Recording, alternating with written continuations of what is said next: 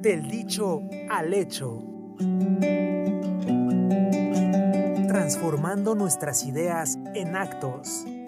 Del dicho al hecho con Alex Ramírez Arballo. Bienvenidos.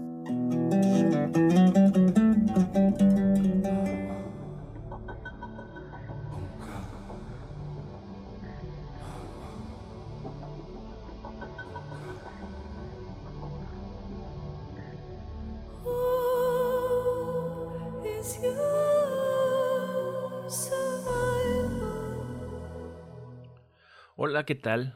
¿Cómo están muchachos? Yo soy Alex Ramírez Arballo. ¿Cómo están todos ustedes, damas y caballeros, niñas y niños? Estoy empezando un episodio más eh, de este, de este programa del dicho al hecho. Y decía, yo soy Alejandro Ramírez Arballo, Alex Ramírez Arballo, y los saludo con mucho gusto y con mucho entusiasmo porque creo que cada episodio de este programa es una oportunidad para conocer personas, para vincularnos, para expandir ciertos mensajes que yo considero son importantes, mensajes que yo considero, que yo pienso son necesarios. Por eso les dedico tiempo, por eso los trabajo, por eso vengo a verbalizarlos aquí, a convertirlos en palabra. Comenzamos en este momento.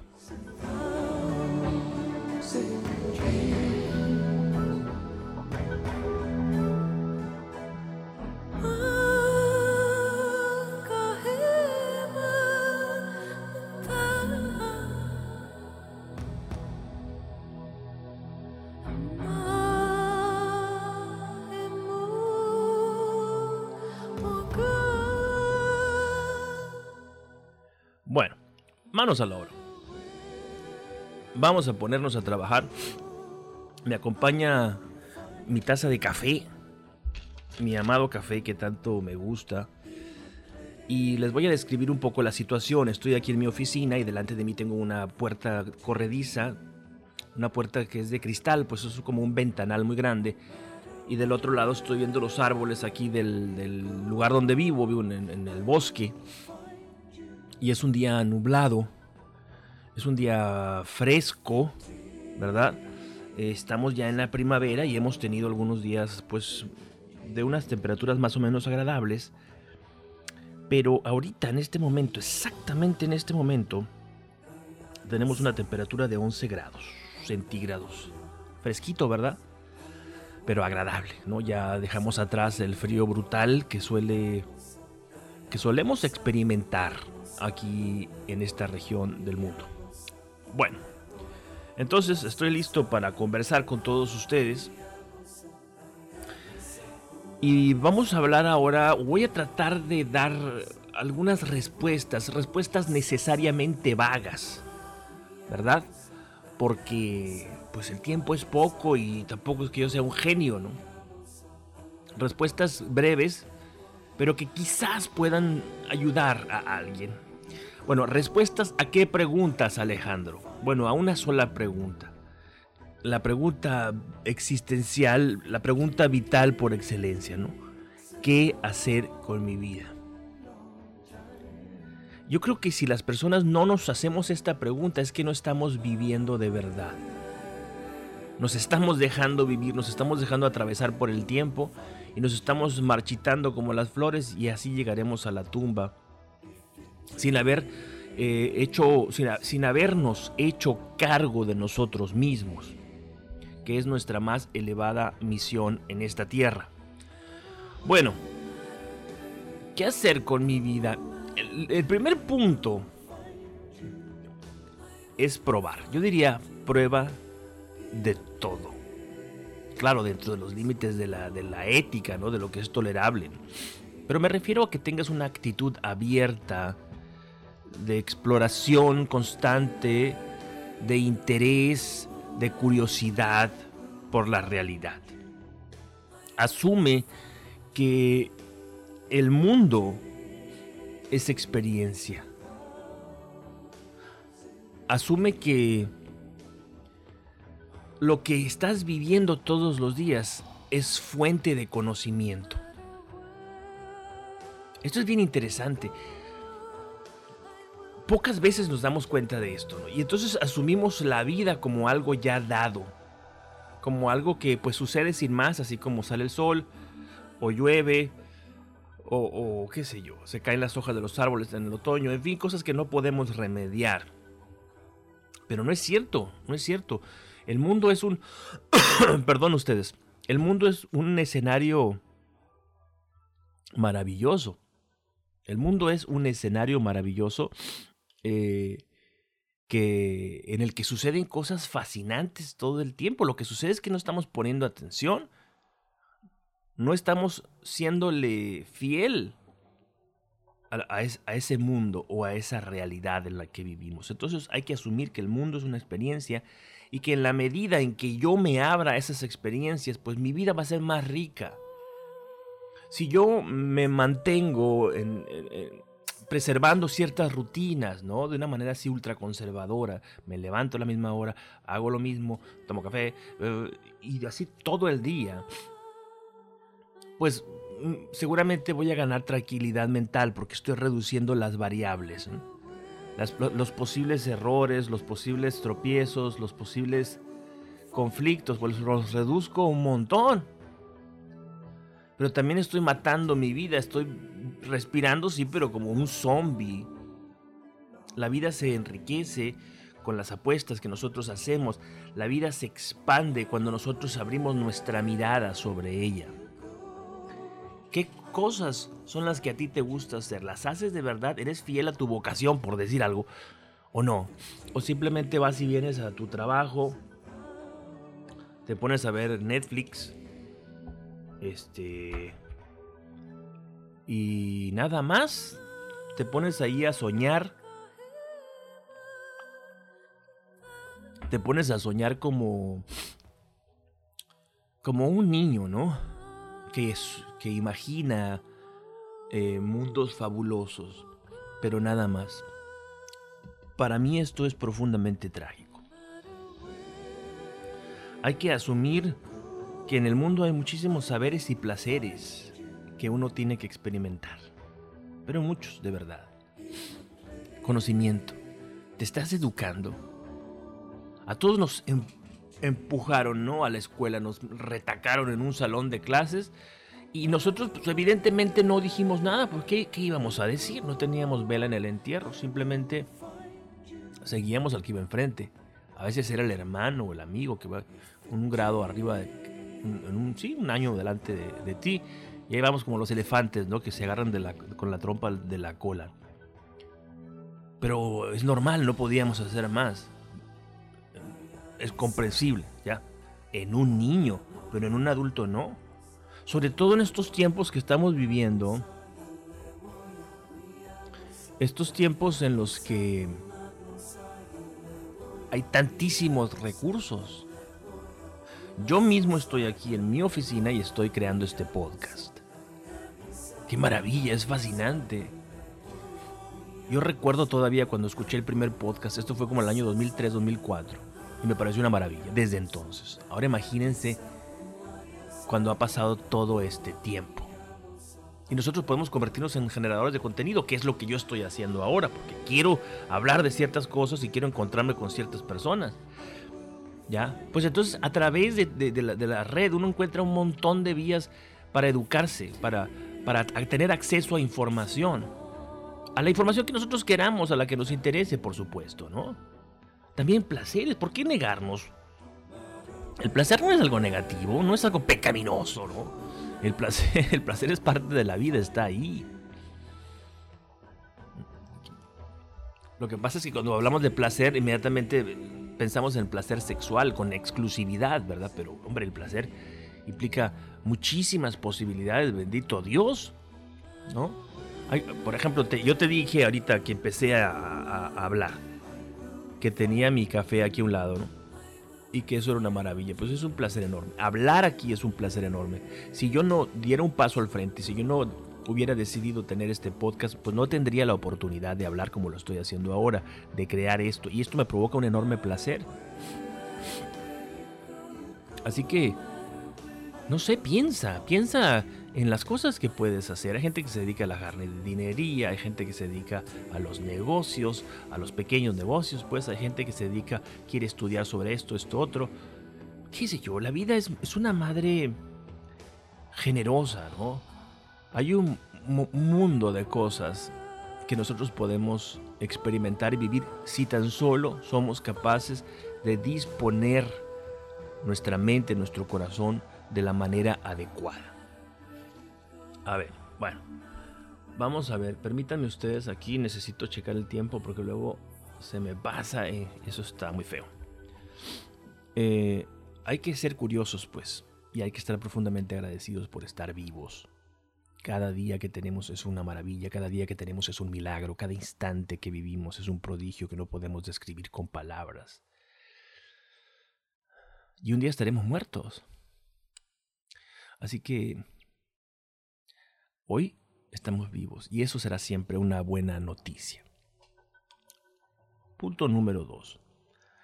Conviértete en un experto. Estamos hablando de una pregunta, ¿no? ¿Qué hacer con mi vida? Primero dije, probar de todo. Dos, convertirnos en expertos. Expertos en que, primero que nada, expertos en nosotros mismos.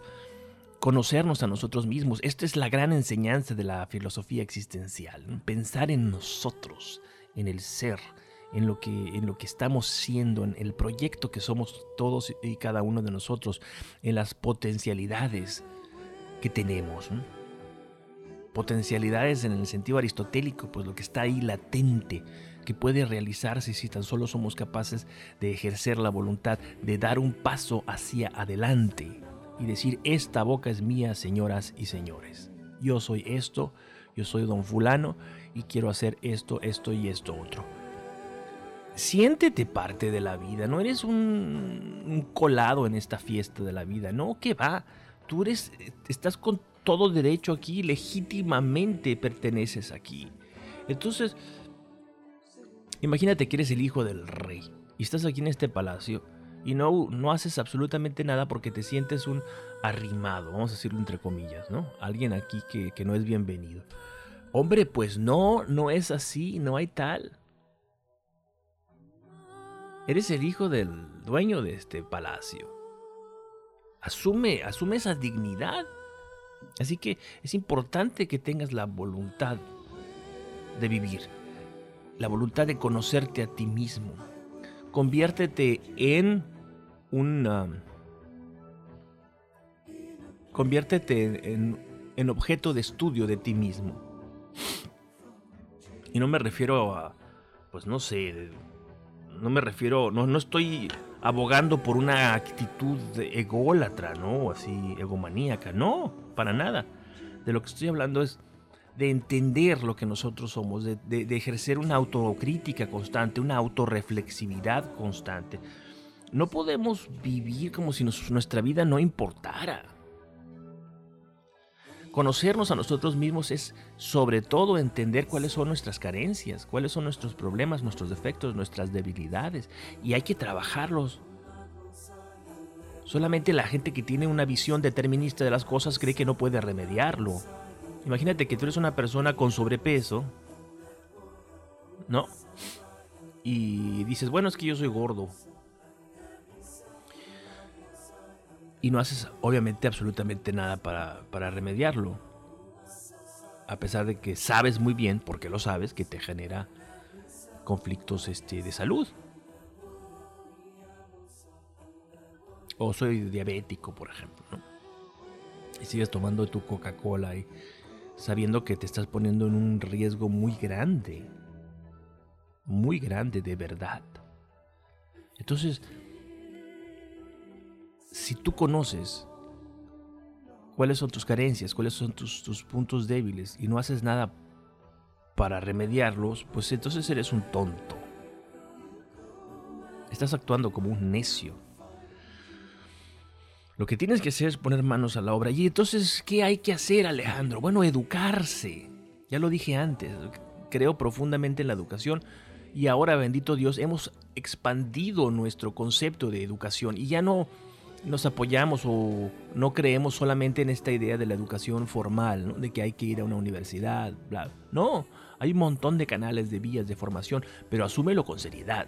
Cómprate un cuaderno, quiero aprender esto ¿no? Entonces conviértete en un experto en esto, nadie, nada te lo impide, nadie te lo impide. No es necesario que tengas un papel que te, que te avale como experto en X o en Y para que realmente lo seas. Hay mucha gente que tiene sus papeles y no son expertos en ello, ¿no? Hacemos una pausa. Sigue con nosotros. Esto es Del dicho al hecho.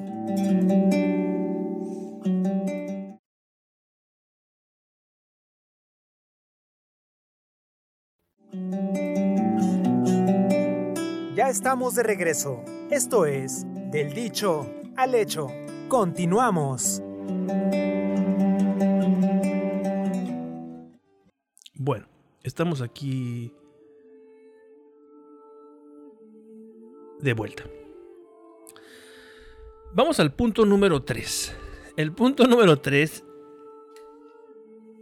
o la expresión del amor número 3 es la solidaridad y el acompañamiento. Esto ya como que tiene más que ver o se acerca más a la definición, de Santo Tomás. Solidaridad y acompañamiento, es decir, esto es estar y, y hacer. ¿Verdad? Estar y hacer cosas. Si nosotros vamos al internet, bueno, ahí podemos encontrar un montón de cosas buenas y un montón de cosas horrorosas.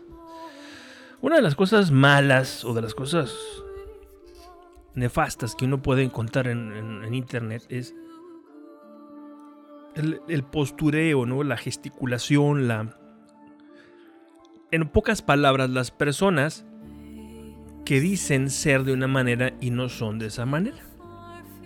Entonces, estas personas, por decir algo, ocurre un, un, evento trágico y esas personas manifiestan su solidaridad, una solidaridad verbal que en muchas ocasiones, yo no soy nadie para juzgar las intenciones de, los corazones humanos, pero que en muchas ocasiones, o en muchas personas, no es más que una, una promoción personal. Esa solidaridad verbalizada tiene, más que, tiene que ver más con las personas que emiten esas expresiones que con aquellos a los que se dirige, ¿me entienden? O sea, fulano de tal sufrió una crisis, un problema, una tragedia. Entonces yo manifiesto mi solidaridad, pero me importa muy poco lo que esté experimentando esa persona. Lo que me interesa es generar una imagen en torno a mí, ¿no? Es decir, son relaciones públicas nada más. Entonces eso es nefasto porque las personas parecen saciar o cubrir esa zona, ¿no? Que, que es la, la, naturalidad. Eh, vocación de los seres humanos para ser solidarios. Entonces ya en el mundo real, en el mundo offline, que es donde vivimos todos, gracias a Dios, pues ahí estas personas ya dejan de actuar. Sienten que, que, ya han cumplido, ¿no? Aunque no hayan hecho nada más que emitir algunas cuantas palabras, ¿no? Yo creo que ser solidarios y acompañar a las personas es convertirnos en obreros del mundo, es construir mundo. Yo decía en la mañana, decía precisamente en el, en el Twitter, algo que tiene que ver con esto y me acabo de acordar. Además, se los voy a leer. Permítanme, permítanme ir a buscar. puse... Mm, aquí está. La amistad es el gran remedio para muchos de los dolores que tiene esta vida. Con mis amigos estoy listo para enfrentarlo todo, hasta el horror y lo creo. Lo creo. Las personas que, que tienen amigos, las personas que son sociables, son personas que viven más tiempo y son personas que se enferman menos. Construir mundo es hablar con los demás, es dialogar con los demás, es interactuar con los demás.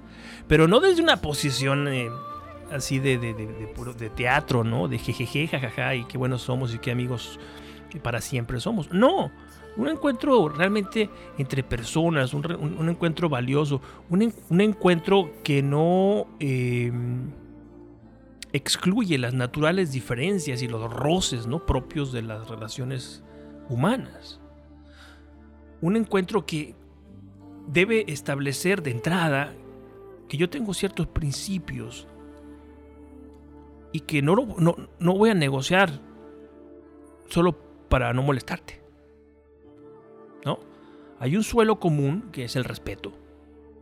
pero yo tengo una, una, me debo a mí mismo un, ¿cómo se llama esto? Pues una coherencia, una congruencia. La solidaridad y el acompañamiento nos ayuda pues a curar heridas. Como decía en el tweet este que publiqué en la mañana, al encontrarnos con los demás, nosotros estamos, estamos construyendo un mundo y estamos sanando. Nos sanamos mutuamente. La relación, la interacción humana sana a quienes intervienen en ella. Además, obviamente, esto es, esto es lo obvio, ¿no? Yo, yo conozco al, al ser humano cuando entro en contacto con él. ¿Verdad?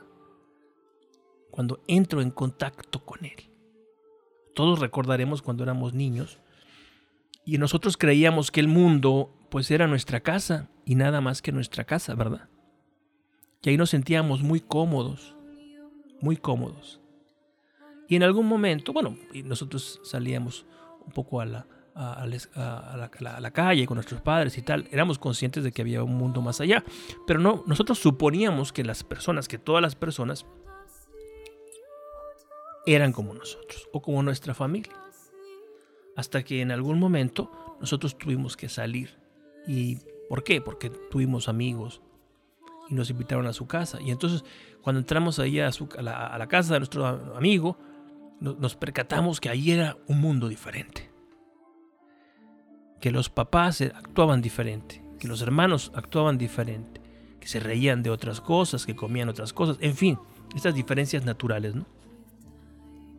Entonces, nosotros conocemos la experiencia de, humana en el roce, en el contacto, en el encuentro con los demás.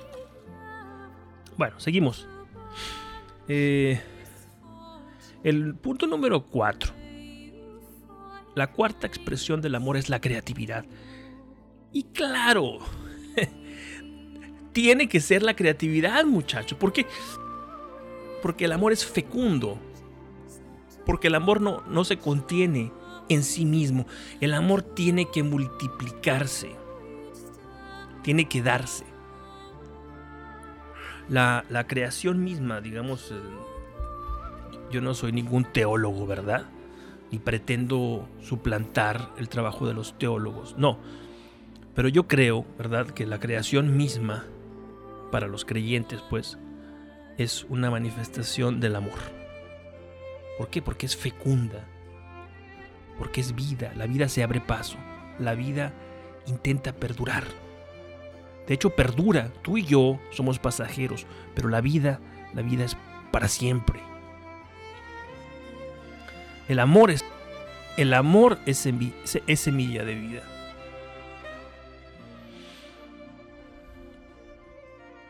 La manifestación más clara de esto pues es el hombre y la mujer que se unen y que procrean y que forman una familia y que la cuidan y que hacen de, esa familia una escuela de la vida, una escuela del amor, una escuela de la creación. Yo creo, yo tengo aquí una nota, a lo mejor un poco medio esotérica, pero que tiene que ver con esto. Aquí la tengo en mi cuaderno. ¿Escuchan esto? Es el cuaderno que tengo aquí. Dice, la pedagogía del amor es el acto. Obviamente me estoy fusilando a, Tomás de Aquino, a Santo Tomás. Por eso es la idea del acto. Aristóteles decía que Dios es el acto puro, ¿no? Es un acto sin potencialidad. Todo es ese acto. Los actos humanos no son perfectos, pero el amor debe ser el acto más cercano, vamos a decirlo así, con todos los asegúnes, a esa perfección.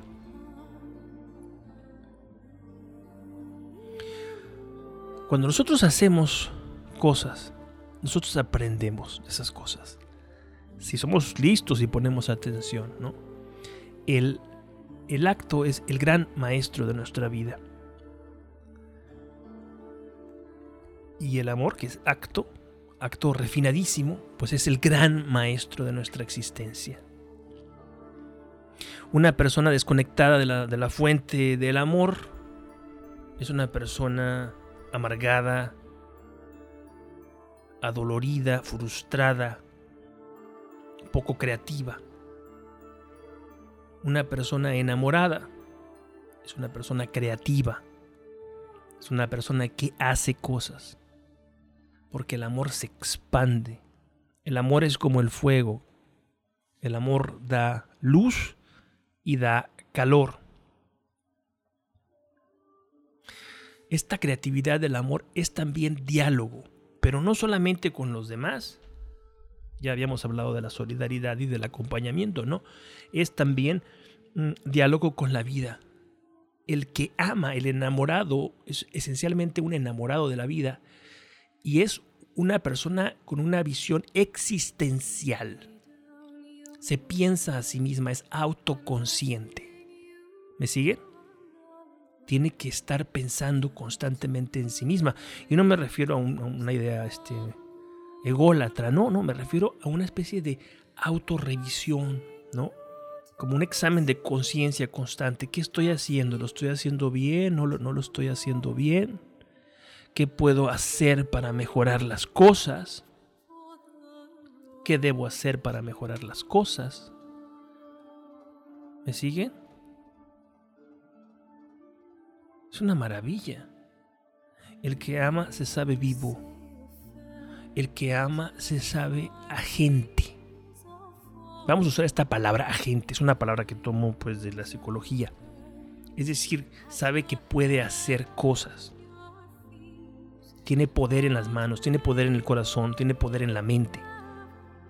Yo, por ejemplo, humildemente, pero yo me siento muy feliz cuando estoy grabando ahora este programa porque estoy poniendo todo lo que soy aquí ahora delante de ti.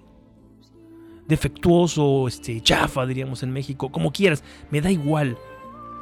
El asunto es que estoy respondiendo a la vida, es decir, estoy siendo responsable. Yo tengo que hacer cosas, tengo que decir cosas, tengo que construir cosas. He recibido muchos dones de la vida. Toda la gente que vivió antes de, nosotros hizo un trabajo maravilloso, aunque no lo creas, y, dejó para nosotros un montón de cosas que no existían antes y que hacen que nuestra vida sea mejor. Amar es dialogar con esa vida, saber cuál es nuestro origen, cuál es nuestro destino, qué podemos hacer. Una persona enamorada de la vida, una persona que ama, no está en su cama lamentándose, comiendo una dieta hipercalórica y viendo todas las series de Netflix o viendo el techo, ¿no? No, no, porque allá afuera hay un montón de cosas que hacer y ahora estamos viviendo tiempos horribles. Estamos atravesando nada más y nada menos que una pandemia global, que es algo que nosotros como especie no habíamos visto en, no sé, en más de un siglo, pues. Y esto nos ha obligado a cambiar nuestras formas de vivir Pero pues ni modo. Eso es lo que hay, eso es lo que nos tocó vivir. ¿Qué vamos a hacer? ¿Vamos a llorar? Pues ahí se impone la idea de la creatividad, ¿no? A dialogar con la vida. ¿Qué puedo hacer yo ahora mismo con estas circunstancias? Con esta realidad. ¿Qué puedo hacer yo? Y bueno, el punto número 5, porque se acaba, se acaba el tiempo. La, la quinta expresión del amor es la esperanza. El amor es fecundo, decía, ¿no? El odio es seco. El odio se apaga. El odio se aniquila a sí mismo. El odio lleva a, la persona a, aniquilarse. Dios guarda la obra de, manera este, física a través del suicidio o eh, de manera civil una persona que se anula a sí misma, que decide no participar, que decide no, no jugar el juego de la vida. Ahora mismo, mismo estamos atravesando, como digo, una situación endiablada, muy difícil.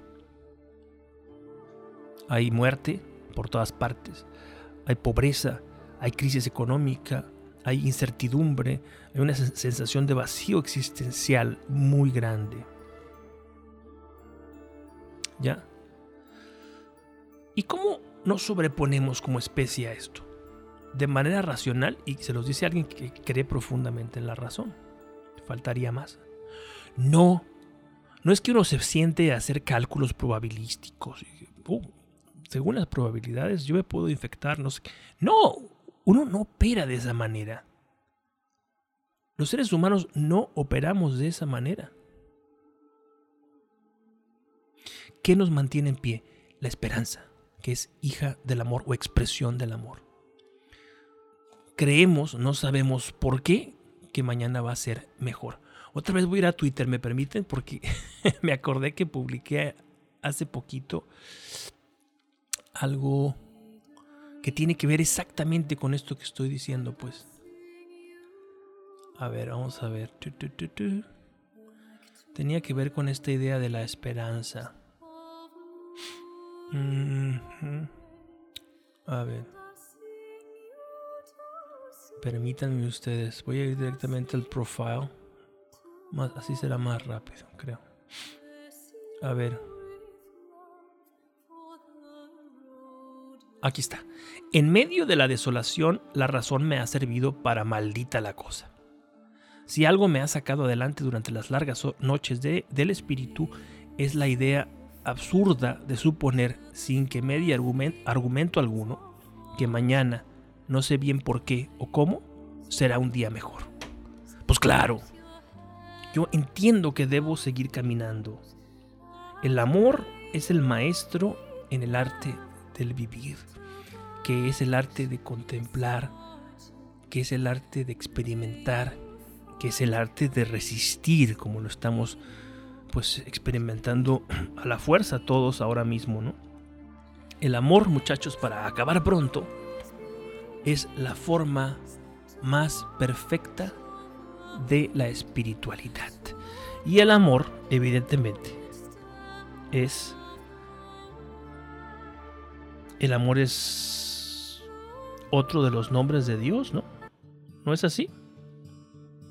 Así es, así ha sido y así será. Bueno, les recuerdo, visítenme en redes sociales. Hemos llegado al final, muchachos. Ha sido un placer, prometo estar con ustedes aquí una vez a la semana, humildemente, trayendo estas breves reflexiones que son sobre todo un pretexto. Son un pretexto para encontrarnos y para crear diálogo. Nos vemos en la próxima ocasión, si Dios quiere.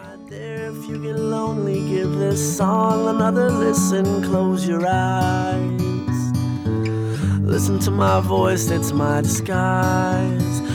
I'm by your side. Oh, it's what you do to me. Oh, it's what you do to me. Oh, it's what you do to me. Oh, it's what you do to me.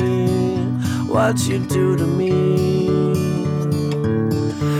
There, Delilah. I know times are getting hard, but just believe me, girl. Someday I'll pay the bills with this guitar. We'll have it good. We'll have the life we knew we would. My word is good. Hey there, Delilah. I've got so much left to say. If every simple song I wrote to you would take your breath away, I'd write it all even more love with me, you'd fall. We'd have it all. Oh, it's what you do to me. Oh, it's what you do to me. Oh, it's what you do to me. Oh, it's what you do to me. A thousand miles seems pretty far, but they've got trains.